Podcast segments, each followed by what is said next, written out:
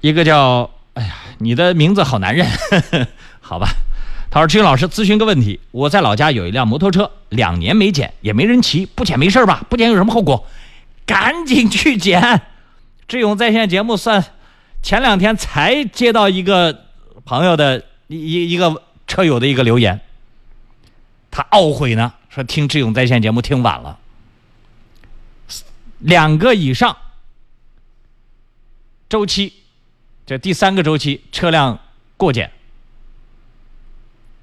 车辆要报废，报废以后不能再上牌了，你的证也作废了。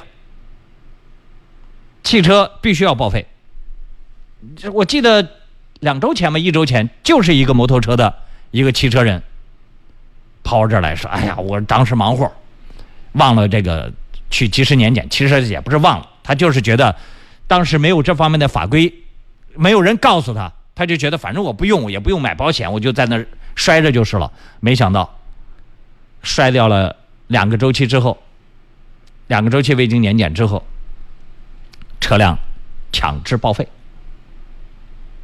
那他这个损失还是比较大的啊。